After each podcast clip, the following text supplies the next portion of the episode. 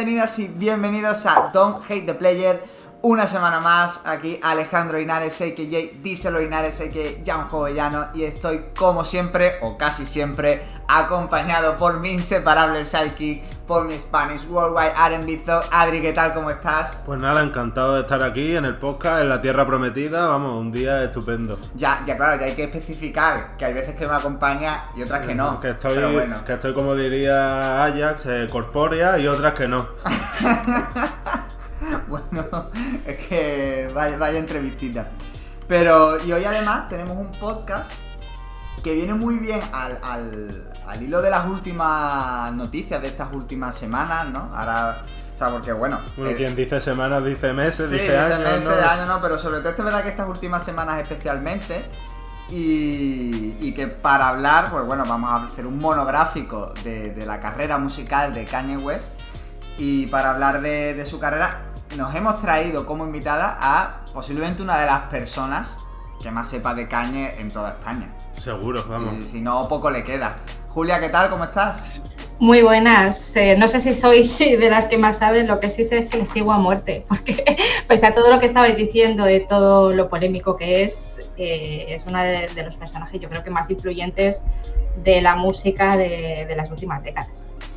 Efectivamente, y al final la idea era un poco eso, porque cuando estábamos pensando eso, en, hacer programas y demás, es verdad que, que, hacer ahora un podcast sobre caña, que podríamos haberlo hecho el año pasado perfectamente, o que podríamos haberlo dejado para otro momento, y que justo nos cuadrase hacerlo ahora, también era un poco eso.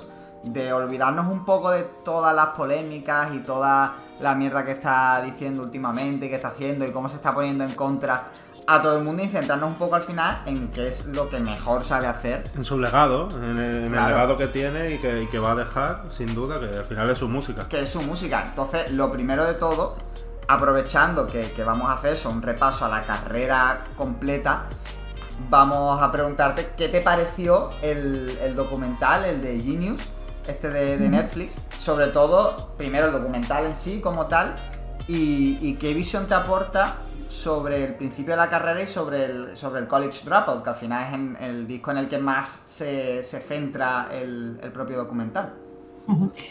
A mí me encantó el documental por una razón. Creo que es una de las pocas veces que podemos ver un documental de este tipo. Es decir, hay pocos artistas que tienen la visión de que van a ser grandes y deciden ir acompañado durante todo el tiempo de una persona para el día de mañana rescatar eso que está viviendo que para él ya era importante, porque es que él en su mente ha tenido siempre que iba a ser grande, o sea, era como yo no tengo límite, yo lo voy a conseguir. Y eso se transmite muy bien a lo largo del documental y creo que el documental en sí es una prueba de, de esa visión, porque eh, a mí cuando me preguntan, ¿no? Cañe, pues yo siempre digo lo mismo, un tío con visión, con seguridad, a pesar de que a veces muestra ciertos puntos que parece que, que, nos lo presentan como tipo inseguro, creo que al final tiene mucha seguridad en aquello, en lo que cree, un tío con una creatividad imparable y con muchísima ambición. Y creo que eso es lo que vemos en el documental. O sea, el documental es la historia de una ambición.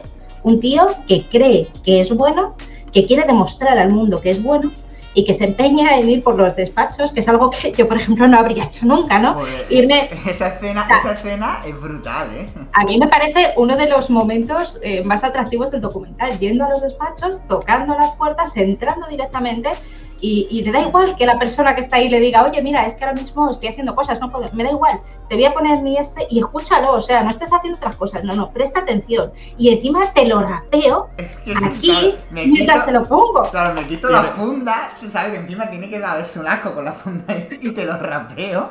Y me cojo un par de CDs de los que hay por aquí y me los llevo. sí, sí. Es, es, es espectacular.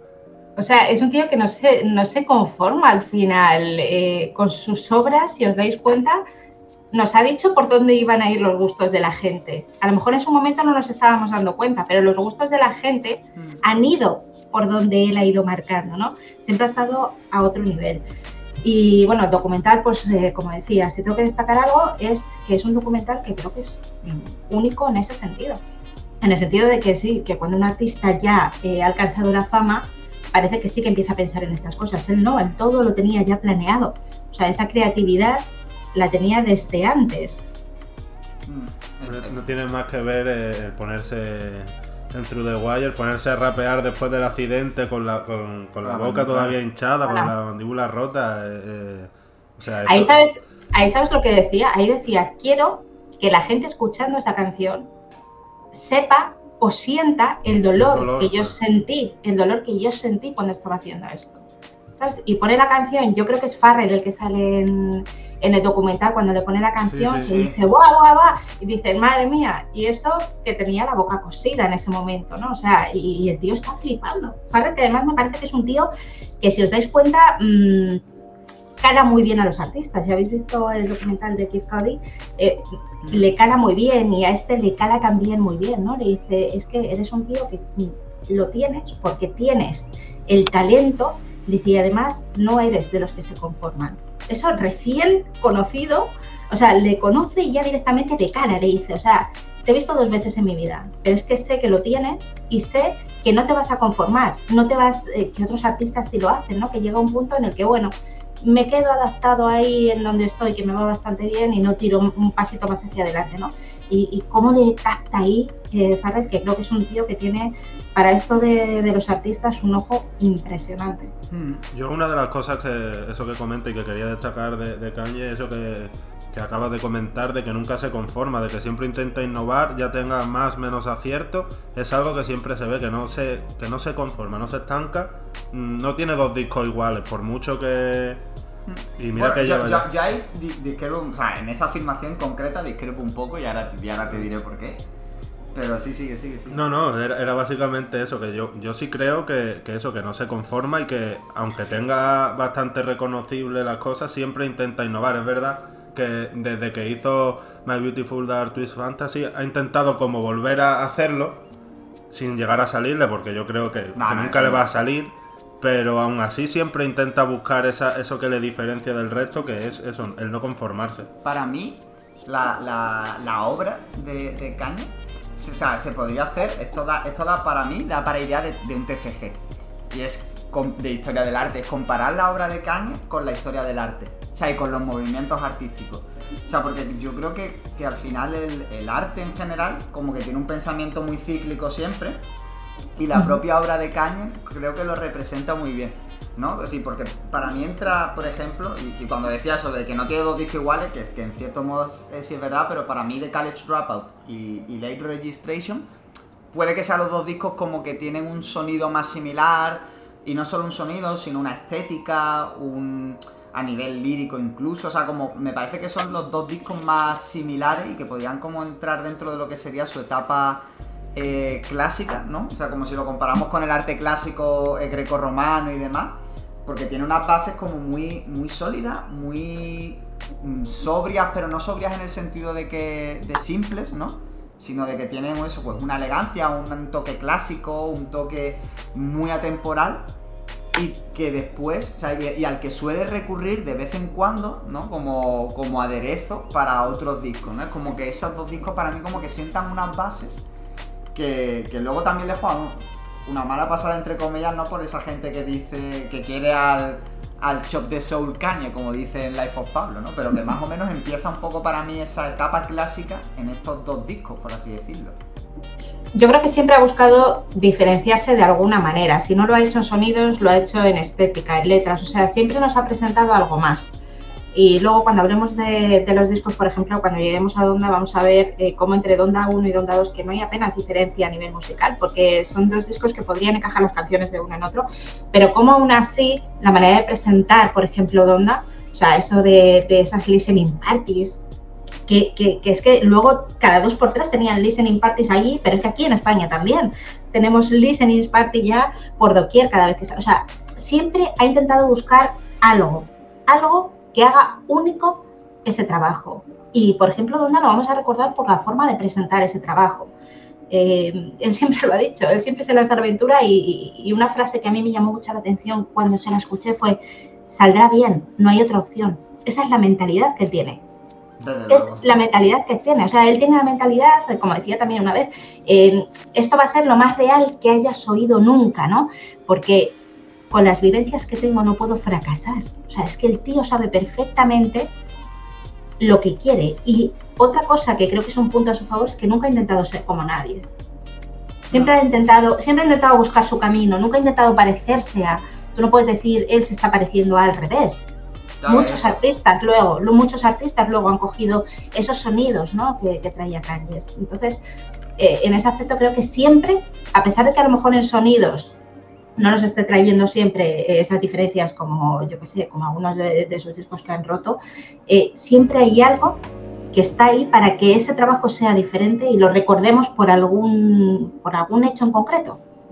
Yo tengo que decir, con lo que has comentado tú, Linares, em, con los dos primeros discos, ya entrando en los dos primeros discos, yo sí que veo ciertas diferencias, sobre todo en el sonido, fíjate. Yo, creo, yo creo que Late, Registration, que no me salía, eh, tiene mucho más eh, juego de, de, piano, con mucho más orquesta, la, mucho más sonido de instrumentos, mientras que de College Dropout sí me parece más minimalista en ese sentido, mucho sí, más... tiene más de sampling. efectivamente, entonces yo ahí veo una diferencia. Sí es verdad que mm, en estos dos primeros discos a nivel lírico sí son mucho más del cañe más consciente social, más... Eh, digamos, de consciente de los problemas de la humanidad que de los problemas del ser humano, por así decirlo, de mm. introspectivos, que es lo que vamos a ver más adelante. Ahí en, en las temáticas sí le veo yo cierto parecido, pero a mí a nivel formal me parecen bastante diferentes los dos, gustándome mucho más el Late Registration a nivel sonido de College Dropout. Mm, yo es que lo hablábamos antes, ¿no? Que para mí eh, Late Registration eh, posiblemente sea el disco que menos, pero con muchísima diferencia además, haya escuchado de, de Caño, porque al final College Dropout es verdad que con el documental le, pegué un subidón a, la escucha, ¿no? Porque me, entró como mucho el mono, pero sí que lo había escuchado ya mucho más antes. Y para, o sea, porque para mí Kanye realmente, para, lo que es mi experiencia con él, nace en Graduation porque además fue el primer disco de rap eh, entero eh, que escuché de un, rapero de, Estados Unidos cuando salió. Entonces como que a mí eso me, voló la cabeza. Y cuando volví atrás, es verdad que, para mí el salto que pega en estos dos primeros discos hasta Graduation a nivel de muchas cosas es grande y me, chocó un poco. Y son discos que me entraron mucho más adelante con, el tiempo. Y con Late Registration todavía hay veces que en eso, que no suelo escucharlo tanto porque es el, posiblemente es el que más olvidado tenga. No sé si, no sé si Julia, tú tienes algo, o sea, ves algo eso, o similitudes, o cambios, o qué le, qué le aporta eh, Late Registration que no tiene College Dropout dentro de lo que se suele conocer como la, College eh, Trilogy, porque ya también suele meter a Graduation. Sí que es verdad que a lo mejor en todo lo que estáis hablando de que trajo un rap más consciente cuando en ese momento lo que estaba imperando en todo el mundo era el tema de las joyas, yo soy el que más joyas tengo, el que más dinero tengo, para ser rapero había que ser eh, un tipo mm, que eh, tiene un pie en la cárcel o ha estado ya en la cárcel con historias eh, súper, súper crudas y de repente viene y nos cuenta lo contrario, ¿no? Y es algo que, que él mantiene en esta, en esta trilogía mantiene eh, ese rap consciente en el que nos está hablando pues de, movidas de universidad, movidas de he tenido un accidente, qué problemas tengo, movidas de amor, que después todo eso se ha absorbido muchísimo. O sea, el Take Care de Drake, ¿de qué bebe? De eso precisamente, ¿no? O sea, bebe al final de todo, todas esas cosas que, que Kanye al final puso ahí en, en la palestra. Así que es verdad que a nivel sonidos creo que jugaron, jugaron muchísimo para intentar darle una vuelta de tuerca. Es decir, eh, teníamos por ahí eh, metido a Just Blaze, eh, productores que es verdad que a lo mejor estaban un poco más en la onda de Kanye, pero luego de repente en Late, late Registration, de repente te trae a John Brion y, dices, pero esto qué es, ¿sabes? Me estás rompiendo un poco con esa música un poco más de cámara, ¿sabes? Como con más cuerdas y dices, ¡buah! Esto es rap, que suena a rap, pero no es el rap preconcebido. Claro, no es el rap al que estamos acostumbrados para nada. Y menos Eso es, está, donde lo que más estaba sonando era, era 50 Cent, era, era, Cameron, toda la gente de, de Dipset, o sea, era un sonido totalmente distinto y no solo en, el sonido, en lo formal, porque bueno, Just Blaze por ejemplo trabajó mucho con Dipset, pero sobre todo en lo lírico. Sea, tiene mucho ahí también de, un sonido, de, una lírica y de algo diferente. Y además la estética también. Y la estética. Y si te das cuenta, por ejemplo, eh, con todo esto que estamos hablando ahora, en Graduation hay una anécdota, yo la he contado alguna vez por Twitter porque es una anécdota que, me parece súper, súper, no sé, es como que, que es una anécdota que te cuenta lo que se estaba viviendo en ese momento, que es la anécdota de 50 Cent y de Kanye que sacaron Curtis y Graduation el mismo día. O sea, lo sacaron el mismo día del mismo año. Y ahí hubo una rivalidad entre ellos en la que 50 Cent llegó a decir incluso, mira, si no vendo más que Kanye, yo me retiro. O sea, me retiro, no que vaya a dejar la música, pero me pongo a trabajar para otros artistas y yo no vuelvo a sacar un trabajo como 50 Cent en la vida. ¿Qué sucedió? Que esas dos vertientes del rap no estaban compitiendo 50 Cent y Kanye, no, no. Estaban compitiendo dos vertientes del rap que se enfrentaban por la manera que tenían de ver las cosas. Era, eh, por un lado, la vida cara, el bling bling eh, y, y, todo lo que tenía que ver con ese dinero, con las calles y tal, y por otro lado, un rap consciente que nos estaba hablando de universidades, de amores y de cosas que tenían eh, poco de la esclavitud ¿no? en Sierra Leona, como tiene el tema este de los diamantes. Eso, Diamonds, Diamonds. Sí, sí, es... Un temazo. Entonces dices, ¿y aquí qué está ocurriendo? ¿Qué pasó? Que Curtis vendió cerca de 700.000 copias más o menos y Graduation casi llega al millón de copias vendidas en Estados Unidos. Es decir, ganó él, ganó Kanye. Luego dijo, me acuerdo que 50 Cent en un momento determinado, hace no mucho tiempo, dijo, no, en verdad todo eso era marketing para mí, yo no me iba a retirar, pues claro, no se retiró nunca. Claro, eso, eso iba a decir, no cumplió la promesa. Era, la pérdida era, era evidente, ¿no?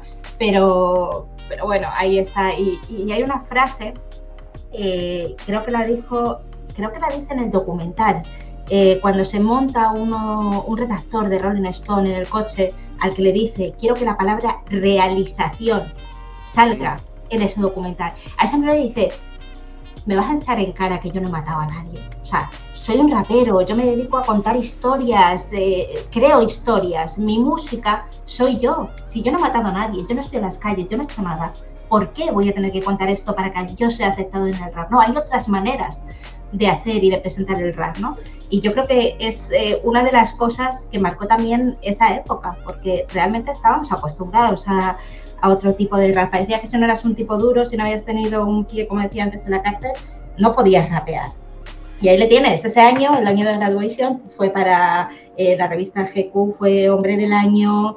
Eh, al final estaba haciendo lo que él quería. Él de, también lo dice en el documental, dice, estas discográficas y tal, la industria quiere que yo haga lo que está de moda ahora. Eso es lo que busca la industria. Dice, para mí importa una mierda lo que esté de moda ahora. Yo quiero hacer lo que yo creo. Lo hizo, le salió bien. Y yo creo que, por ejemplo, en Graduation, a nivel perfección en muchas parcelas del álbum, posiblemente sea uno de los álbumes eh, dentro de esta trilogía en el que más buscó en la perfección y posiblemente porque, claro, vienes de dos discos anteriores que han tenido ya un éxito, parece que tienes que mantenerte. Claro. Y ahora hablaremos de lo que sucedió con el siguiente, que ahí fue donde quizá él empezó a tener, yo creo que no dudas, porque al final no creo que sea un tío que dude, pero sí más problemas sobre todo con la crítica porque se dividió. A partir de ahí empezó a dividirse. Sí, yo, yo recuerdo, por ejemplo, para la, la, impresión que me dio a mí, claro, a, a mí yo de... O sea, porque Graduation sale en 2007, en 2007 o sea, tenía yo mm, tre, tre, 13, años. 13, años. claro. Yo tenía 13 años, re, recién, recién empezando a, a, escuchar, a escuchar rap. Y, me y yo escuchaba en los foros, no, bueno, este es. Y, yo llegaba a leer, llegaba a leer eso. El mejor disco de la historia que se ha hecho. Es, que este disco es insuperable, es la obra maestra del rap. Claro, yo cuando lo escuché, aparte ya, iba como eso, pues, de lo primero que escuché eh, estadounidense con un disco completo y con, con esos antecedentes, yo flipé. Y para mí el, lo que en su momento se creó con este disco fue una cosa que ni, ni siquiera con, con, My Beautiful Dark Twisted Fantasy eh, yo sentí que, que había esa, esa aclamación desde, desde el primer momento. O sea, como que fue algo tan unánime, claro. tan, tan, tan fuerte y tan que, que ni siquiera con el. De... Es que este disco, tal y como lo veo yo, es mucho más rompedor que My Beautiful Dark Twisted. Porque el otro siendo más redondo este es como mucho más eh, eso, lanzar, lanzarse al vacío de primeras, porque no tiene nada que ver con lo que estaba haciendo anteriormente. El cambio es muy, muy grande y, y claro, era algo que no estábamos acostumbrados a escuchar, que claro, no estaba nadie acostumbrado. Aquí, para mí, es, aquí es como que pega el primer salto, ¿no? O sea, siguiendo con la comparación de, de la historia del arte, esto como sería como desde de este periodo el griego romano al el periodo helenístico, ¿no? Como esas, esas, esas esculturas que de repente hacen unos escorzos imposibles y que o sea, es como lo que sería, lo que hubiese sido el primer barroco, ¿no? Desde, antes, de, antes del barroco. O sea, ese primer salto, esa primera, ese primer siguiente paso que, que da y, y, además que viene con un cambio estético, porque yo recuerdo, los dos primeros discos eran mucho más del, de Polo Ralph, de, de, de Babe, ¿no? De, de, este estilo así como más creepy, más college, y de repente aquí la más americana, más traje, más como más sobrio, las gafas estas de, de persiana que puso tan de moda. La, por, la, portada rollo anime. Claro, claro, o sea, es como que es un, para mí es como el primer vuelco que da en, y además eso con un sonido también. Bueno, y el nivel sonido sobre claro, todo. Claro, empezando o sea, el tema de Stronger, Stronger por ejemplo. te iba a decir, eso era algo que. Stronger. Que da... Stronger un temazo.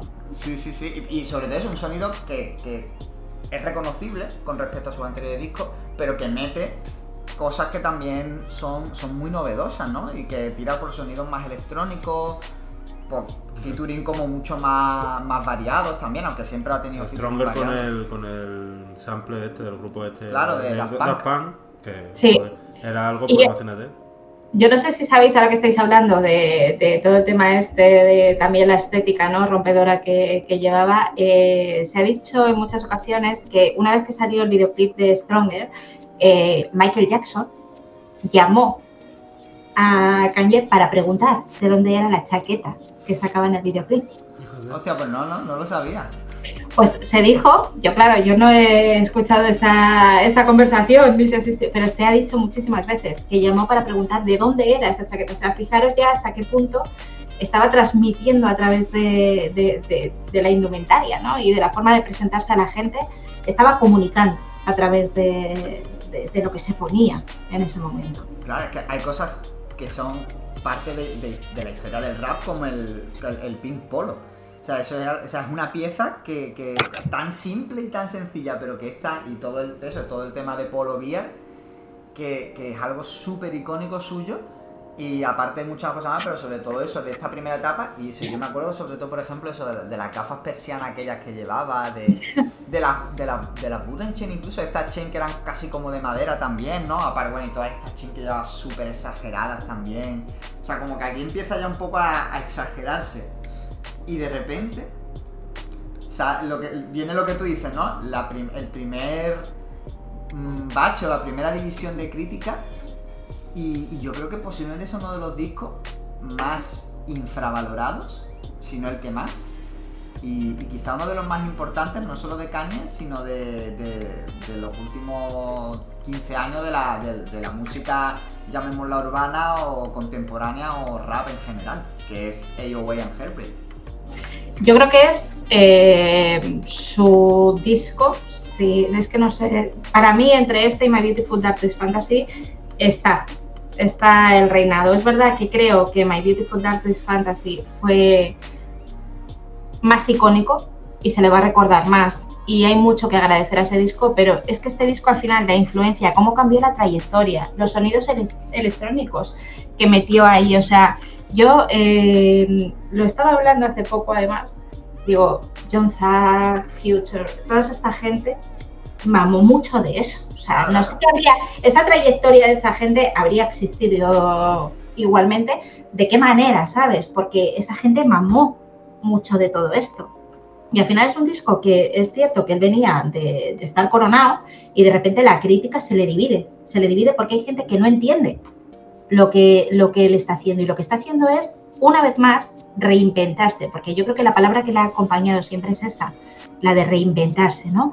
Entonces, eh, viene con esa desesperación, además, con ese corazón roto, ¿no? De pérdidas importantes, porque venía de, dos pérdidas que eran muy importantes. ¿Qué quería la gente? O sea, él tenía amargura en el cuerpo, él derrochó amargura hacia la gente y, yo creo que es un disco que, que, valió la pena. O sea, Welcome to Heartbreak de Okidoi habla de cómo la fama, de cómo el dinero le llegó, pero al final como el tío se sentía vacío, ¿no? Al final de todo, que al final es el hilo conductor de este disco. ¿Cómo se sentía vacío? Porque estaba atrapado en una forma de vivir que él mmm, no sentía como propia sí, tengo mucha fama, tengo mucho dinero, ¿dónde están mis amigos? ¿Dónde está mi familia? Que son cosas que te replanteas también cuando tienes momentos existenciales en la vida duros, o sea, has perdido a alguien, ¿sabes? Entonces, eh, yo creo que, que, él lo que intentó fue trasladar todo ese mensaje, que bueno, eh, puede, puede encajar dentro de lo que ya nos había venido contando, lo que pasa es que esta vez era muchísimo más, eh, más de desesperación, ¿no? El mensaje que, que transmitía. Pero tiene singles que sonaban en la radio, como Heartless, eh, tiene singles como Say You Will, a mí me parece... a mí me parece de mis temas favoritos. es que me parece, me, parece, me parece un tema que es que lo escuchas y te... O sea, como puede haber gente que esté criticando esto, sí que es verdad que es mucho más electrónico, los sintetizadores, no tenía miedo a meter nada, pero merecía realmente los palos que se llevó por parte de muchos. Yo he llegado a ver en críticas, es decir, eh, nadie puede considerar este como uno de los mejores discos de Kanye. ¿Por qué?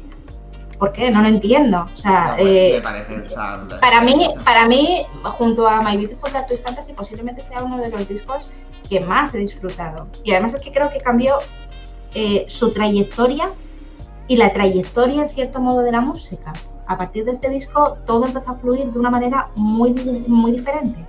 Mm, o sea, a ver, yo creo que la música de, la de esta década pasada no se podría haber entendido sin, este disco. O sea, que yo creo que luego después con el tiempo la gente como que ya le ha sabido, ha sabido colocarlo en su sitio, pero que a, mí, a mí es un disco que me flipa y que yo creo que este disco lo marcan dos personas. Uno es Donda, o sea, que, que la muerte de Donda. O sea, y además que en el documental se ve, yo, o sea, para mí, por ejemplo, una de las imágenes más brutales es el final, creo que era el final del segundo capítulo, cuando sale con en el porche de la casa con, la madre hablando y que se le ve súper frágil, ¿no? Como súper...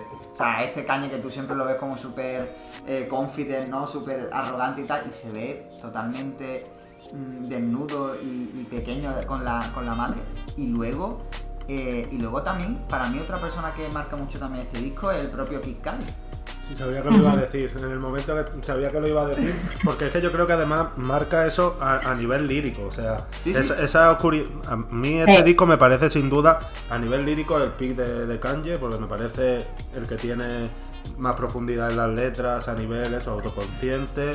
Eh, y sin duda lo marca Kid Cudi. No sé, el tema que tienen juntos, que es súper oscuro. Claro, claro. O sea, me parece que marca ahí el inicio eh, del cañe que vemos más adelante, pero que me parece que a nivel lírico aquí es incluso superior a lo que viene después.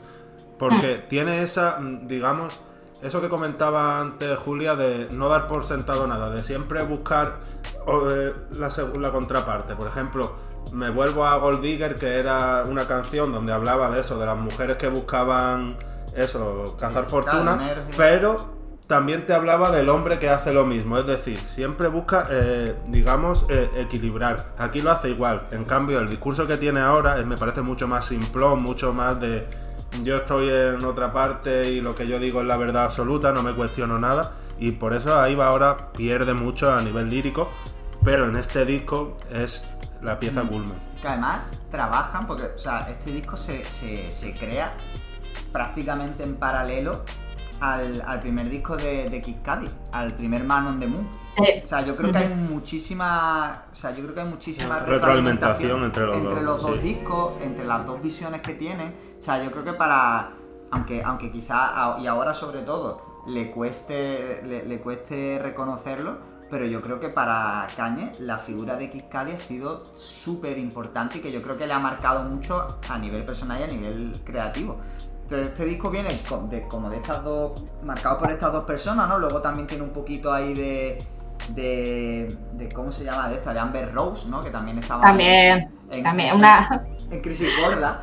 Una relación bien tumultuosa, esa, hubo turbulencias ahí en esa relación, no fue nada sana. Es, un cóctel, es un cóctel que, que yo, fíjate que puedo llegar a entender que hay gente que en su momento le chocase, ¿no? Pero que luego después la gente no, no sepa eh, no, haya sabido, hay, que haya gente que no haya sabido reconocer el valor que ha tenido el disco, me parece algo como de muy poca visión, porque realmente el disco, el tiempo al final lo ha puesto en su lugar. Eso es, no solo de visión, porque la visión se tiene cuando no sabes qué va a ocurrir. Es que han pasado ya muchos años. O sea, es no saber reconocer la grandeza de algo que ya ha demostrado a lo largo de los años que sí tenía ese poder que muchos en su momento quisieron quitarle, ¿no?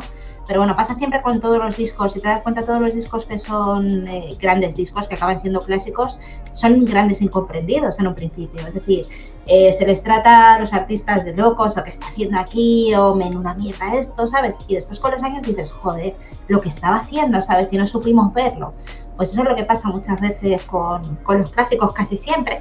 Excepto, por ejemplo, para Beautiful Dark Toy Fantasy que hablábamos antes, yo es un disco que oí y dije, es un clásico esto ya. Claro, sí. Lo oí y, me compré el vinilo y me fui a ver a Kanye en directo porque quería verle con esa gira en directo. O sea, era plenamente consciente del momento que estaba viviendo, que con un clásico me parece muy difícil conseguir hacer ver a la gente eso. Y dije, pero bueno, bueno, ¿esto qué es? Me compré la edición eh, especial del vinilo, me fui a verle en directo. Eh, sabía que era un disco que iba a marcar, no la historia del rap, no, iba a marcar como ha hecho la historia de la música porque ese disco trasciende lo que es el rap. Ese disco sentó bases para la música en general, no solo para el rap. Y yo creo que es algo que, hay que tener eh, muy en cuenta. De hecho, se llevó el mejor, eh, eh, un Grammy a mejor álbum de rap y la gente decía, tenía que haber sido un Grammy a mejor álbum álbum del año, ni rap, ni no rap, ni nada, pero quisieron una vez más englobar el, álbum dentro del rap porque parece que se salía también All of the, All of the Lights eh, con Rihanna, se llevó mejor canción de rap, eh, mejor colaboración de rap, o sea, fue un disco que, que sí que se apreció en cierto modo, pero no se le dio el sitio que merecía tampoco quizá en ese momento, a pesar de que no es ni mucho menos comparable con, con el anterior. Pero para mí es, es su obra maestra, a pesar de que luego nos gusten más otros. Sí, o sea, para mí, yo creo que en este caso, mm, no sé si el disco, o sea, como también va un poco por épocas, pero sí que me, es posiblemente el disco al que más vuelva, porque tiene para mí dos de los hits que más me gustan de, la carrera. Y, y, no, y, no, es Strong y no es Power ninguno de los dos, o sea que. O sea, para mí, para mí eh, Runaway, que me parece. O sea, me parece una tragedia griega, ¿no? O sea, como es, es brutal y, me parece. Yo he llegado a ver vídeos donde analizan el, tema de Runaway, eso como si fuese una tragedia griega, que, es espectacular. Y a mí, Lost in the World mm, es un tema que. Magnífico. Que me, me, pone los pelos de punta. O sea, me, parece. Me parece una de las canciones más infravaloradas que tiene. O sea, es un temazo. la gente no, no le flipa pero qué Que posiblemente entren muy pocos tops, quiero decir. Tú dices 10 canciones favoritas de Kanye y no salgan casi ninguno, ¿sabes? Pues yo, yo sí, yo esta, por ejemplo, sí que la meto. La gente que destaca de esto, destaca el verso de Nicki Minaj en Monster, por lo que supuso también para ella y, por lo que supuso en ese momento. Eh, Power, que fue single, que a día de hoy todavía lo sigues oyendo en un montón de anuncios. Eh, todos los años, o sea, todos los años hay alguna marca que utiliza el Power como, como banda sonora, ¿no? Gimnasio, no, no, hay gimnasio que no tenga una playlist con Power de, de Kanye. Eso es. La, gente al final recuerda, recuerda, recuerda eso. Recordamos, por ejemplo, también el, el corto, hablabas tú de Runaway, hizo un corto de, más de más de media hora, ¿no? Del corto con la canción. O sea, e, esa manera que tiene él e, es más que música. Kanye es más que música. Él nunca te va a lanzar un álbum y te lo dejo ahí y ya está. Va a hacer cosas locas. The Life of Pablo que hizo, lo cambió de repente ¿Os acordáis? Sacó el disco y al cabo del tiempo lo cambió. O sea, no sé si os disteis cuenta, pero ahí lo que estaba haciendo era cambiar la forma en la que todo el mundo estaba viendo los discos. O sea, nadie teníamos el concepto de que un artista podía sacar un disco y que el disco se quedara cerrado ahí ya de por vida. Y de repente llega él y era como, ¿pero esto qué es? O sea, ¿que, ha cambiado el, el disco? Cómo lo ha hecho y cómo luego llega con Donda y de repente te pone un montón de versiones de, una misma canción, te cambia los temas. Eh, Donda 2 está inconcluso, que no sabemos qué va a pasar con ese disco o si dentro de 10 años va a decidir cambiarlo de nuevo, ¿no?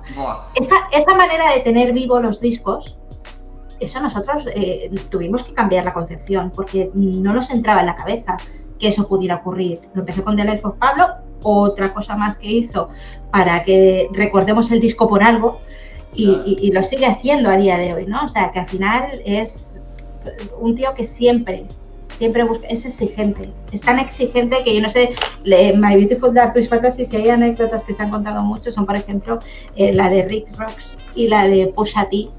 Eh, bueno, Creo que eh, es la que, que buenísima. Son muy buenas, o sea, Eh, Kanye venía de la relación con Amber Rose, que había sido una relación eh, de peleas, de continuos enfrentamientos. Venía también de todo el tema de Taylor Swift, que había cogido el micro. Eso es. Después de eso, él supo que tenía que hacer un parón de alguna manera porque las cosas no iban. ¿Qué hizo? Se fue a Hawái y se llevó allí pues, a todos los que querían que colaboraran con él en este disco. Y bueno, cuenta que, que se tiraban a lo mejor 12 horas seguidas de grabación, ¿sabes? Se iban luego, descansaban, que estaban desayunando y estaban hablando, oye, lo que hicimos ayer, no sé, o sea, que no paraban de hablar del disco.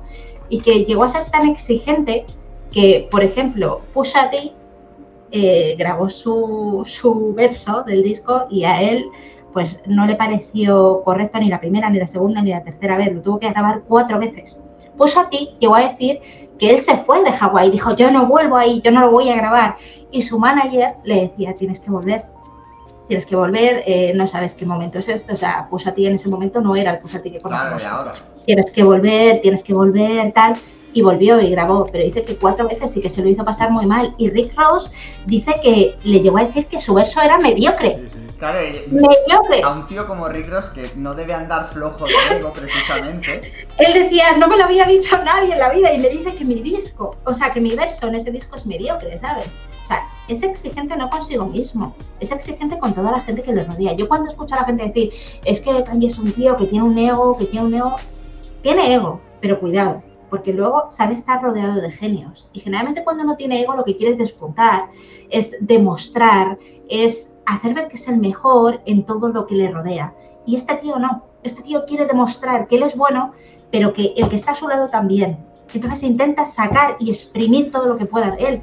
O sea, eso de que tiene ego, sí, y, le sobra mucho ego. Exacto. Pero la manera de utilizar el ego que tiene no me parece en ocasiones, en otras sí, pero en ocasiones me parece incluso que es, es buena, ¿no? Porque al final sabe cómo manejarlo, sabe cómo tirar de los que tiene alrededor, porque no le importa despuntar él, le importa que si hay 12 personas en su disco, las 12 personas sean perfectas. De hecho, de Rick Ross posiblemente eh, sea, o sea, el de Devil in a sea su mejor tema. O sea, Seguramente. No, su mejor featuring, su mejor tema. O sea, es, sí, lo dice mucha gente. Es que para mí me lo parece. Yo a, Rick Ross me lo he mamado bastante porque me dio una época súper, súper fuerte con él. Y, a mí me parece posiblemente su mejor, su mejor tema. Yo ahí ahí con In Vain, que me parece posiblemente otro de los mejores temas que tiene, pero a mí que lo que me pasa con My Beautiful es que me parece, lo que comentaba Julia que te, te chocaba y del documental, de que él ya sabía del principio que iba a ser grande, yo creo que en este disco lo demuestra en el sentido de que lo sabe, ¿sabes? Y tiene unas producciones que son grandilocuentes, maximalistas, no sé, la entrada de All of the Lights, tú dices, es que esto es algo que, suena gordo desde el principio, ¿sabes? Es un disco hecho a conciencia, es decir, claro. No, voy no, dice voy a hacer un disco, voy a hacer un clásico. Efectivamente, entonces eh, te lo transmite, te lo transmite en, cada letra, en cada, en cada sonido, en cada acorde, eh, aparece ese clásico instantáneo. Mm. Y es algo muy difícil de conseguir. Lo que comenta Julia de lo escuchas de primera y ya sabes que esto va a trascender, eso lo logran muy pocos discos, lo han logrado muy pocos discos a lo largo de la historia. Y de hecho, incluso él no, lo consigue poco después con. Porque si este, este maximalismo y este barroco que se convierte en rococo después con, con Watch the Throne, con Cruel Summer, que intenta como replicar un poco esa fórmula que viene de, My Beautiful Dark Twisted Fantasy y que, aun siendo discos buenos, sobre todo el Watch the Throne, que, me parece un discazo, es un discazo. No, no consigue replicar la, la trascendencia. Y mira que en su momento era trascendente un disco de Jay-Z y de Kanye West juntos no consigue replicar el nivel de trascendencia, el nivel de estar escuchando un instant classic que tiene el My Beautiful Dark Twisted Fantasy.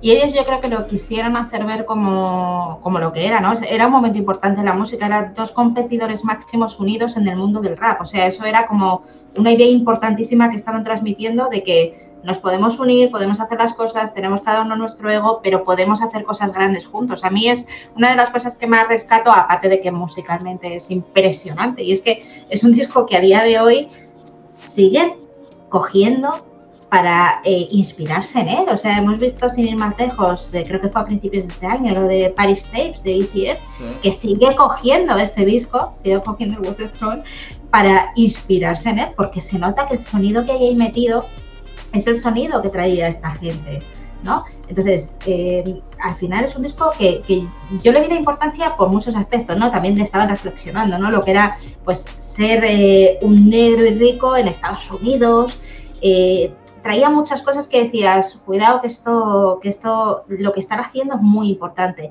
El vinilo salió ya por una pasta en su día. O sea, sabían lo que era, sabían lo que era. Claro, claro, ellos sabían perfectamente que estaban jugando. Claro, a día de hoy el vinilo está a precios prohibitivos, pero es que en su día ya salió carísimos, que yo creo que eran ciento no sé cuántos dólares en su día eh, un vinilo, ¿sabes? Que era muchísimo, muchísimo dinero.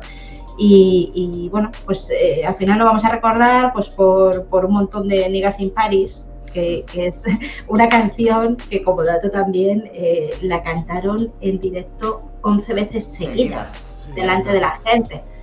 11 veces seguidas. Después fue superada, creo, porque cantó, no sé si 13, 14 veces, no recuerdo el número, eh, Travis, eh, sí como, creo que fue la que cantó unas cuantas veces más y lo superó, pero 11 veces seguidas a la gente tenerla. El, beat que macha cosas, es un pedazo de Claro, claro, pero es verdad que pero el, macha, ¿eh? el, macha con ese beat yo me volvería loca en directo con ese beat, o sea, me ah, sí, sí, sí, sí, sí, eso, el arte, o sea, ese momento histórico, es lo que decimos de que ellos son conscientes de que están haciendo historia, pues ese momento histórico. También fue el disco que, que llevó al mainstream, por así decirlo, a, a Frank Ocean también. Mira, ese, ese estribillo es impecable. ese que es, que es, que es un rey para un dios. O sea, ese estribillo a mí me parece impecable. No, no sé. A mí me preguntan, dime un estribillo que te guste y digo este. Le salgo directamente a él. O sea, me parece alucinante. Claro, y además es la, el descaro o la, la visión también una vez más de abrir el disco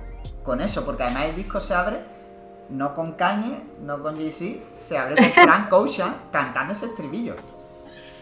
Me parece, me parece impresionante lo de, lo de Frank Ocean ahí. O sea, es, es, uno de los momentos que recuerdo. Yo a mí me preguntas del disco y te digo muchas cosas, pero uno de esos momentos que te voy a comentar va a ser ese, el de Frank Ocean. Y, y a ti, en su momento, ¿cómo te cayó Jesus? Porque Jesus es verdad que fue un disco y sigue siendo raro, ¿no? Aunque es otro como ellos, güey, que la gente luego después ha, ha sabido recolocar en el imaginario de Kanye, pero ¿cómo, cómo te cayó a ti en, en su momento el disco? A ver, yo Jesus eh, no lo pondría en, los discos top de, Kanye. tampoco diría que es el peor, porque los ha habido peores y luego, hablaremos de los que para mí han sido un poco peores, ¿no? Pero es un disco que yo creo que buscaba un poco el conflicto, eh, buscaba ser un poco mm, provocativo, era como que ya todo lo que había hablado antes él no valía porque ya lo había dicho, ¿no? Entonces era como, bueno, vamos a buscar cosas nuevas, vamos a hacer cosas nuevas. Y al final me quedo con cosas de ese disco, pero Mm, no lo pongo entre, entre los mejores de, de Kanye. Recuerdo, por ejemplo, el disco, fíjate, esto que decimos de asociamos muchas cosas a veces a, ciertos discos. No sé si recordáis que salió para presentar el disco con como una especie de máscara que le tapaba absolutamente toda la cara, ¿no? Que decía que quería criticar con eso la sobreexposición a la que estaba haciendo frente. Fue un momento en el que él estaba un poco agobiado con todo este tema de la sobreexposición, de la fama y quiso hacerlo ver a través de esa máscara que se ponía y sobre todo a través de la portada del disco, que si la recordáis es el CD. Eso es, es el CD, tú lo que ves dentro es el CD, ¿no? Y él decía, eh, una cajita de plástico transparente, eh, algo que, usas para ofrecer tu obra, ¿no? Para, para lanzar tu obra. Y, y a través de eso quiso, pues eso, hacer como una crítica, ¿no? A esta sobreexposición que estaba teniendo y que le estaba trayendo a él malos momentos. No sé dónde lo pondría, quizá... Mm, eh, en su clase media, ¿no? Yo, yo lo tengo más o menos ahí, digamos, no me parece de lo peor que tiene tampoco, pero no. está, está bastante lejos para mí de lo que, de lo que supone, digamos, los tres álbumes anteriores que me parecen los tres mejores. Hombre, claro. Mm. posiblemente sea como el mejor three run que tiene Kanye, de todos los three run que tiene, que son varios. El AOA, mm, Beautiful Dark y Watch the Throne me parece como el, mejor que tiene. Pero a mí este disco en su momento, bueno, y me sigue flipando, ¿eh? A mí me... Eso es un buen disco, ¿eh? Yo no lo pongo, ya te he dicho, dentro de los últimos, incluso seguramente lo ponga por encima de, de Donda y todo, o sea, de Donda, de Ye, de Jesus Skin, o sea, hay muchos discos que se quedarían detrás, pero me cuesta ponerlo por delante de todos los que hemos estado comentando hasta ahora. Incluso quizá pondría delante de Life of Pablo, que este, o sea... Mm. O sea, a mí hay un vídeo que hace Music Radar Clan que habla sobre este disco, sobre el minimalismo, que, es brutal como, y, sobre todo eso, ¿no?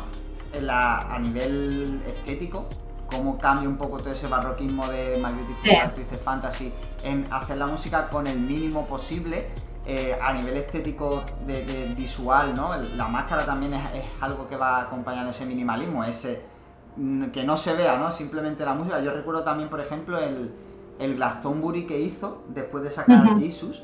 Sí. Me parece brutal con y el escenario como tal mm, er, eran simplemente luces. O sea, era como la pantalla está llena de luces pero, pero a mí me parece súper loco. Y este con el, con el que además ha sido colaborador habitual suyo, que también sale en, My Beautiful Dark, que es el... Ah, no me acuerdo cómo se llama el, tío, porque como además el cabrón no los acredita nunca en casi ningún disco. Ya, esa, es otra que habría que, decir. El Bon Iver, Bon Iver. Bon Iver. Que aparece también, y de hecho en, en ese Glastonbury aparece tocando y él haciendo sintetizadores en directo me parece una locura. De hecho, Jesus me lo, he escuchado muchísimo más que como disco, por ejemplo, que Life of Pablo, que me parece un disco que tiene temazos, o sea, tiene hits rollos súper memorables, pero que como disco a mí se me hace, aparte de largo, o sea, de largo no por tiempo, porque sus discos han sido siempre largos de tiempo, sino por, por cantidad de canciones, Mm, que me parece eso como menos, o sea, que valora más lo que tú decías antes, ¿no? El hecho de haber eh, creado el disco en continuo en continua evolución, en continuo cambio, que el disco en sí, que tiene cosas súper chulas y súper rescatables, pero que como disco en su conjunto me parece que ya que no es tan redondo. Puede ser. A mí lo que me pasa con Jesus es que no logro, no le compro las temáticas que utiliza, no, no consigo conectar con las letras, el sonido eh, a lo que venía acostumbrado me parece que tampoco está excesivamente acertado. Entonces eh, a mí me cuesta, me cuesta conectar con él. A mí, por ejemplo, haciendo la comparativa con Life of Pablo, me parece que me gusta mucho más. Tiene picos mucho más altos en Life of Pablo y eso es lo que destaco yo. Por eso a la hora de comparar los dos me parece que este último está mucho más arriba porque no veo que en Jesus haya un, un Wolf, por ejemplo, que es un tema que a mí me flipa. Y eso es lo que he hecho de menos. Yo creo que de algún modo este disco de Life of Pablo tuvo que llegar más a la gente por lo que sea, porque además fue el primer disco de, Kanye que fue eh, certificado con platino solo por streams. Es decir, ahí hubo alguna revolución y la gente le llegó de alguna manera, ¿sabes? Y, es verdad que nos habló otra vez que si el Evangelio, que si cosas de movidas de gospel y tal, pero, pero yo creo que tuvo mucho impacto porque al final estabas escuchando luego a un montón de artistas que estaban hablando de esas temáticas, o sea, Chance the Rapper, que además es un tío al que comparaban muchísimo, muchísimo con, con Kanye y tal, pues al final le veías eh, hablar ¿no? de esas temáticas que te traía de Life of Pablo, eh, hemos visto hasta DJ Khaled hablar de, de, de, esas temáticas en un tema, no sé si era con Kendrick, no me acuerdo con quién era, pero lo hemos visto también, ¿no? Meter ese tipo de temáticas, o sea, artistas que dices, Jolín, eh, ha llegado de alguna manera. Y esa portada que trajo tantos memes. Sí. O sea, es que el disco, a mí Life of Pablo me parece el, meme de Kanye West, no en el mal sentido, sino en que posiblemente sea el disco que, más eso, más contenido eh, digital ha, ha, generado. Es decir, por ejemplo, para mí, la de Father Stretch My Hands, esa, canción en sí, por ejemplo, que, me parece un temazo y que además hay la anécdota de que en el, que en el estudio que la, pusieron tantas veces como que acabaron rompiendo los altavoces de, todo lo que la pusieron porque se lo estaban gozando allí. Pero que también eso, que mm, ha, sido muy meme esa canción, el tema de... de o sea, no, me acuerdo cuál es la de Famous, ¿no? Que era la que dice I made, that, bitch famous. O sea, el tema también de del, de este, bueno, del Ultra Light Beam, que a mí me parece, por ejemplo, a mí me parece un temazo. Sí, es, es tremendo. Claro, y el, y el I Love Kanye, esa capela, por ejemplo, o sea, es que es un disco muy meme. O sea, es un disco que, que- que como que explora un poco la, la, la, la tragicomedia de Kanye, ¿no? Y que además marca el descenso a la locura de, de Kanye, ¿no? Que, que a partir de aquí, mentalmente, las cosas ya empiezan a ir cuesta abajo y sin freno. Claro, pero si Sí. te fijas, has dicho como 6, 7, 8 temas que son destacables de este disco, cosa que no puedes decir de Jesus de ninguna de las No, maneras. está, en este estaba el de No More Parties in, Claro, en LA también. también, Y además, claro. ese, ese tema eh, no lo escribió cuando estaba escribiendo este disco. Creo que era un tema que la letra había escrito durante My Beautiful Dark Fantasy, rescató para The Life of Pablo. O sea, que, que fijaros si, si traía todavía bagaje de My Beautiful Dark Twisted Fantasy. Y al final sí, pues eh, tiene muchos temas que, que son destacables, quizá más que, que el anterior, aunque también tiene, es que también, es que todos los discos de caña al final tienen muchos temazos, Sí, si te das claro, cuenta, excepto, Al final excepto algunos. Al final está comparando lo bueno con lo superior. Claro, y al final la- Life of Pablo son 20 canciones y, y Jesus son 10 canciones. Eso es, Claro, que también, Claro. También influye. Y este además lo presentó, si recordáis, igual que hablábamos antes de Donda, que como lo había presentado en la Listening Party, este lo presentó en un desfile de moda de, de Yeezy. Sí, sea, que- Claro, que fue, si no fue la primera, sería la segunda, GC Season.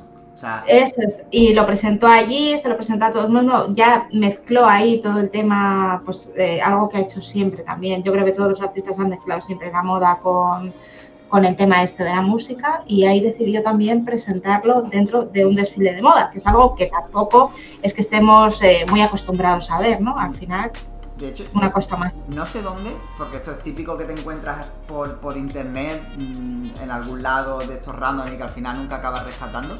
Era una gráfica de eh, las marcas que Kanye alguna vez, marcas de ropa que Kanye alguna vez ha mencionado por cantidad dependiendo de los discos.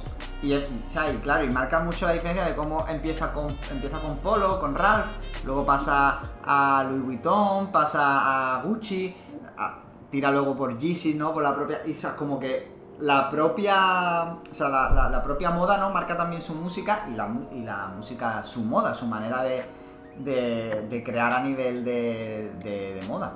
O sea, porque además aquí se vuelve a. Ya, ya a partir de aquí es como ya lo, a nivel estético es muchísimo más sobrio. Ya desde, desde aquí, aparte ya porque tiene ya su propia línea consolidada de moda, el, apuesta eso por colores, por ejemplo, los colores mucho más tierra, deja atrás colores más estridentes, o sea, y abraza el chándal, ¿no? Que se pone muy de moda, pero que aquí como que lo coge con, con mucho más ahínco y deja un poco las marcas que, que le han acompañado prácticamente siempre, salvo Sí. lo que está haciendo ahora con Valenciaga y demás, pero ya como que se empieza a centrar un poco en, sigue vistiendo esas marcas, pero en menos exposición hasta llegar a lo que en Donda dice, ¿no? El No More Logos que, que dice en el disco de, de, de Donda. Sí que es verdad. Eh, había, yo no sé si conocéis que al principio de, de meterse todo el mundo de, de la música y tal, él sacó dos marcas, una era Mascot y otra era Pastel, que nunca, nunca lo que diseñó llegó al final a comercializarse. O sea, son dos marcas que él eh, sí que sacó alguna sudadera y tal en algunos conciertos, o sea, lo hemos podido ver, pero nunca llegó a comercializarse. Y es verdad que ahí los colores eran súper vivos, te venía con azules, con Claro. rojos. Y ahora no, bueno, y ahora ya la sobriedad eh, pura y dura, porque es que no sale del negro, no sale del negro, del color oscuro, o sea, está metido en, como en un mundo muy, muy, muy oscuro. Claro, No sé claro. si lo hace como manera también de, de mostrar, ¿no? Lo que, porque al final con la, con la ropa yo creo que estás hablando también a la gente. No sé cuál es el objetivo de, de esa sobriedad con la que lleva tanto tiempo, pero sí que es verdad que ha dado, ha dado un cambio grande en ese aspecto. Sobriedad que contrasta mucho con, con sus opiniones, con su forma de Claro, actuar, ¿no? yo creo que también es un poco eso, ¿no? Claro. No quiere que la ropa hable como hablaba antes, ahora quiere hablar él y a lo mejor debería Mira. que hablase la ropa. Recuerdo a alguien que decía que la marca Kanye era eh, ser popular pero lujoso, ¿vale? Y ser atrevido pero cómodo. Y creo que no hay mejor manera de definirlo porque es que, es que lo clava, o sea, al final es sí. popular, eh, es popular, pero es lujoso a la vez y es atrevido, pero todo lo que saca al final, nos guste o no nos guste, si te lo pones, es muy cómodo. Claro. Es muy cómodo. Es un tío que también ha tenido claro de siempre el tema de, de la moda que tenía que acompañarle, porque si, si, veis el docu, en un momento dice, yo quiero ser el rapero mejor vestido. Eso lo dice sí, en el documental. Lo dice, quiero ser el rapero mejor vestido. Estudió en una academia de arte y de diseño y, y, y bueno, eh, le dieron una beca Fendi para poder eh, pues eh, meterse un poco más ¿no? en todo el mundo de, de, la moda, que fue precisamente donde conoció a Virgil, su, su, amigo y compañero, a Marc Jacob. O sea, ahí conoció a un montón de diseñadores y ahí se metió, vamos, por la puerta grande. Luego ya, pues, eh, ya conocemos la historia. Llegó a Nike, rompió con Nike, se fue a Adidas. Ahora no sabemos muy bien qué va a ser de su vida. No sabemos muy bien qué va a ser de su vida ni qué rumbo va a tomar, ¿no? Pero es verdad que, que ha buscado siempre y ha estado ahí y, y, y, yo creo que a nivel, a nivel moda, igual que en el, lo que hemos hablado ahora del mundo de la música, ha roto también. Sí, por o sea, supuesto. Ha, ha, roto también, ha marcado muchísimo, duda, o sea, ha marcado el tema de las GC. Yo recuerdo que cuando salieron las primeras GC, nadie decía que eran bonitas. O sea, el 90%, el 90 de la gente, ¡guau, qué estridente! Lo que está ocurriendo ahora con estas zapatillas que está sacando también, que todo el mundo critica y tal, y que dentro de dos años veremos a todos con ellas. Y ahora tú ves a todo el mundo y, y mira una Yeezy, mira una Yeezy. O sea, ¿cómo se les criticaron tanto? Esto es como los clásicos, ¿no? De los claro. que hablábamos antes. Sí, sí, sí. Al principio se los critica y luego ya se les da, pues cambió el juego al final. O sea, si te das cuenta, las Yeezy fueron eh, una de las primeras zapatillas que salían en reventa y salían ya con una reventa altísima. Eso sí, no había ocurrido nunca. O sea, desde el primer día, desde el primer día la reventa de la Yeezy era altísima. Y, y, ahí lo tienes. Él decía que quería Yeezys para todos, a pesar de que rompió negociaciones con, con Nike y tal, y él decía que no quería que fueran limitadas. Él decía que quería que hubiera Yeezys para todos. Es verdad que hay pocos modelos pero va sacando como muchas gamas ah, de colores, color, muchos colorways y tal, ¿no? Entonces, al final lo hace un poco más accesible a pesar de que no son todo lo accesibles, ¿no? Que deberían de ser, si lo que defendía él era que, que, no quería que fueran, que fueran limitadas. Pero ha conseguido poner a todo el mundo también a calzar la sí, que me parece también sí, sí. algo... La algo... live y todo eso, sí, sí, sí. Y ahora voy a soltar una hot take porque ahora vamos, o sea, ya vamos a hablar de, de, de los tres, o sea, antes de Donda, o incluso, ¿Sí? o incluso también con Donda, pero para mí, yo decir que de la trilogía Y, Kids Ghost y Jesus is King, is King a ver, a sí. mí me, yo abro paraguas, pero a mí me flipan. O sea, pero a mí me flipa, o sea, a mí Y me, en su momento me, me flipó un montón y para mí el tema de, de Ghost Town me parece. O sea, me parece uno de sus mejores temas. O sea, me entra en un top con, igual que el de. que el de Lost in the World. Es que me entra en un top fácil el de, el de Ghost Town. Y de Jesus is King, el de God is, igual. También es verdad que a mí, por ejemplo, este, este tipo de música rollo así con coro, eh, rollo gospel, me, me flipa. Y yo era, o sea, súper fan de los Sunday Service que hacía. Me llegaba a ver el que se filtró por, por internet entero. Sí. O sea, me lo habré llegado a ver, no sé si 40, 50 veces me lo he visto. O sea, me, me, me, me flipaba. Y es verdad que, que, la gente, a la gente estos discos casi casi no les han gustado, o, o muy poquito, o quizá el Kids y Ghost un poquito más por Cudi.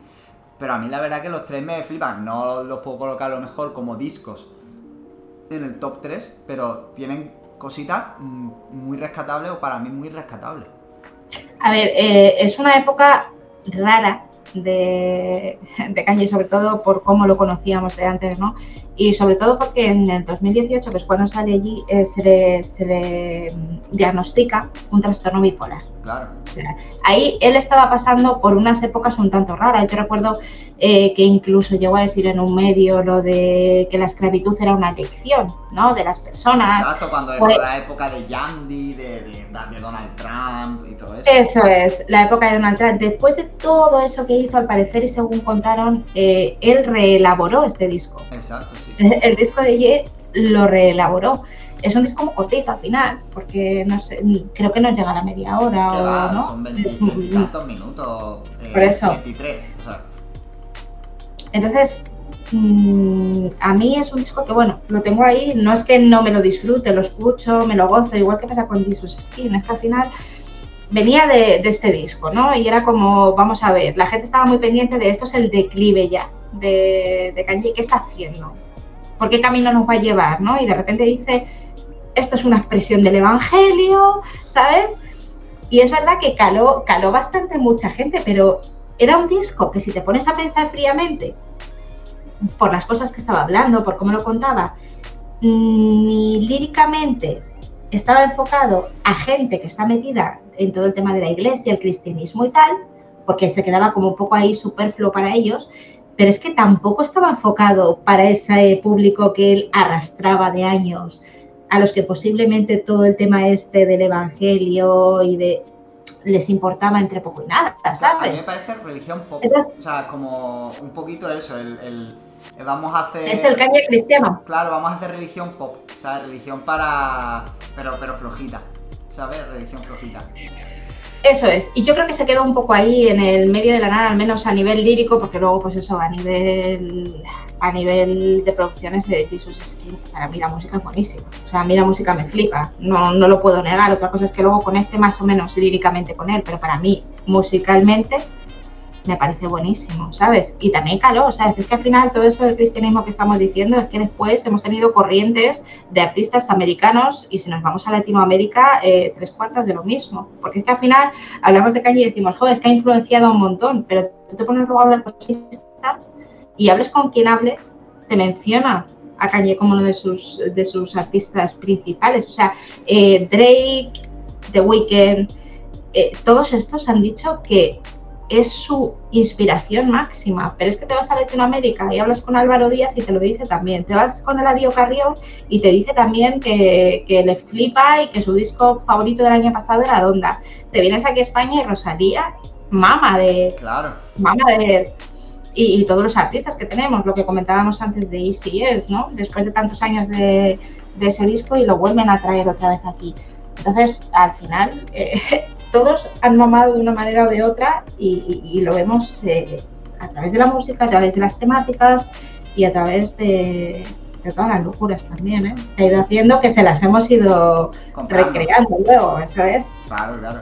Y, o sea, no sé si a ti... A mí es que me pasa como a ti un poco, que es que el sonido de Jesus y King me parece la hostia, porque yo es que, claro, yo de escuchar tanto soul, de escuchar tanto R&B, de escuchar tanto gospel, o sea, sabía que lo podía hacer, pero me quedó demasiado bien a, nivel, sonoro. Y además que, no sorprende. Y que es muy poco replicable, tío. Es que ¿quién, tiene la capacidad de producción o los medios de producción de hacer eso? Porque por querer, yo sé que mucha gente quería hacer un Jesus King, pero hay muy poquita gente con la capacidad, eso, con los medios, con el dinero. Con los medios y hasta, hasta si, me, si me apura, con la autoridad moral. Claro, claro, para hacer eso. O sea, para hacerte un carpool karaoke en un avión con todo el coro de, del Sunday Service. O sea, no, no, eso es claro, esos son unos valores de producción impensables para cualquier mortal. O sea, es que no, es algo. Y de hecho, Donda, y ya vamos a ir cerrando, ¿no? Que ya. Sí. ahonda un poco en eso. O sea, es, es un disco menos barroco que My Beautiful Dark Twisted Fantasy, pero que pero que es igualmente eso, muy maximalista, quizá no tiene esa aura de clásico, pero una hora y 48 minutos, 27 eh, canciones, o sea, y, eso, mucho, hay mucho coro, mucho, hay, hay sample, hay sintetizadores, hay featuring por un tubo. Te ves el tema de Yale que puede estar perfectamente en My Beautiful y no te, y no te desentona, porque es un tema que dice... A mí me parece un disco abrumador, o sea, a mí me es un disco que a mí me abruma, que yo... Mm, me, me, cuesta escucharlo como disco. Me pongo temas sueltos de vez en cuando porque me cuesta escucharlo como disco. No, no, no me parece un disco como para escucharlo. Primero porque no hay tiempo para escucharse un disco entero así de esa manera. Es como sentarte a ver una peli. Y, porque además lo hace como mucho más nublado. Claro, es, más, más, collage. Claro. Es como una, una réplica de, la mente de Caña ahora mismo, que está mucho más nublada, mucho más y, tú, que has escuchado, el, eh, has sido de las pocas personas que ha escuchado Donda 2, ¿qué opinas de Donda y, de, y de Donda 2 o de lo que haya de Donda 2, ¿no? A ver, eh, yo creo que son dos discos muy parecidos, entre otras cosas porque están muy cercanos en el tiempo y se nota que, ha seguido la línea. Es decir, hay canciones de Donda 2 que pueden estar en Donda y canciones de Donda que podrían estar perfectamente en Donda 2. Los dos tienen temazos. Si me dices que si me tengo que quedar con uno u otro, a lo mejor quizá con Donda, pero no te sabría decir exactamente por qué. O sea, por impulso, porque Donda 2 es que tiene también temas que son muy, muy buenos. Pero no sé por qué eh, cuando salió Donda es verdad que con todo el tema que decíamos, la presentación, ¿os acordáis que se metió en el estadio? a lo loco. a lo loco, dijo, aquí alquilo yo, aquí termino yo el disco, ¿sabes? Eh, creo que tiene muchas versiones de algunos temas que son innecesarias. Creo que en ese disco eh, Cañi rapeando nos ha vuelto a demostrar que lo vale, que es una de las luchas que ha tenido siempre a lo largo de su historia, es decir, soy productor pero rapeo también, soy artista, soy artista y soy rapero también. Y, creo que aquí lo demuestra. Em, y a mí, sobre todo, eh, una de las cosas que más me hizo meterme quizá en este disco fue una frase que soltó él que me pareció clave para entender un poco lo que quería, lo que quería transmitir. El disco se llama Donda, Donda, bueno, mundo lo sabe. Era su madre, eh, su madre trabajaba en una universidad, dejó de trabajar en la universidad para hacerse manager de, de Kanye porque era, creo que, la persona que más podía creer en lo que estaba haciendo su hijo y lo demostró hasta el final. Y yo recuerdo que eh, una de las frases que dijo cuando se refiere a este disco es, con este disco quiero olvidar y parar de odiar. Es decir, no lo está consiguiendo, pero. No, no, quería olvidar y parar de odiar y creo que hacía referencia a todo el tema de la muerte de su madre. Su madre falleció porque se sometió a una operación, de cirugía estética y después tuvo problemas. Consiguió, consiguió él a través del caso de su madre la ley, una ley que llamaron la ley Donda West, que era eh, en California, que estaba Schwarzenegger en ese momento eh, como gobernador allí, eh, consiguió que los pacientes de cirugía estética, los que se iban a someter a una cirugía estética, tuvieran que recibir una autorización médica previa para que no volviera a ocurrir este tipo de casos. Es decir, que personas que a lo mejor no están en una condición óptima, se, tengan que enfrentar a operaciones que acaben al final con su vida, como fue el caso, ¿no? Y él decía, quiero olvidar y, parar de odiar. Incluso sacó eh, la foto del, cirujano que había operado a su madre. Era como, con esto, con esto quiero eh, terminar ya. Y eso a mí me hizo decir, jo, ¿qué, van, qué voy a encontrar ahí dentro? ¿no? Luego te encuentras cosas muy diferentes, porque, ah. por ejemplo, que para mí es un temazo. O sea, para mí eh, además, Fibio ahí tenía uno de los mejores versos que se hizo ese año. El año pasado, Off the Grid fue uno de los temas ¿no? que nos dio. Y, no sé, a mí me, atrapó mucho con, con, eso de quiero olvidar y, me hizo meterme en el álbum a lo mejor de una manera diferente. Luego a lo mejor no encontré tanto de olvido y tanto de perdón en ese álbum, ¿no? Pero me metí me sumergí de una manera diferente a la que me sumergí en Donda 2, que era como si fuera una escisión, ¿no? De, de Donda. Es como el álbum sigue. Era tan largo que ha decidido hacer un álbum doble. Más o menos podría ser así. Me, lo imaginaba, me lo imaginaba. Así que bueno, pues ya hemos hecho un repaso eh, no breve, ni, o sea, pero, pero sobre la discografía de, de, Kanye, ¿no? Breve, pero porque es muy extensa. claro, es que, claro, no, es breve a nivel de tiempo, pero sí es breve teniendo en cuenta su, su discografía. Pero bueno, ya sí que nos vamos a ir despidiendo. Así que muchísimas gracias como, como siempre, Julia. Ya sabes que esta es tu casa y que te esperamos. Muchísimas gracias, eh, encantada siempre de charlar un ratito con vosotros. Eh, y nada, pues ya sabes, muchas gracias como siempre por venir, Adri. Nada, la semana que viene espero estar también, y la otra y la otra. Eh, seguramente, sí. Así que nada, muchas gracias a todos y ya sabéis, hoy al juego. No odias al jugador. Bless.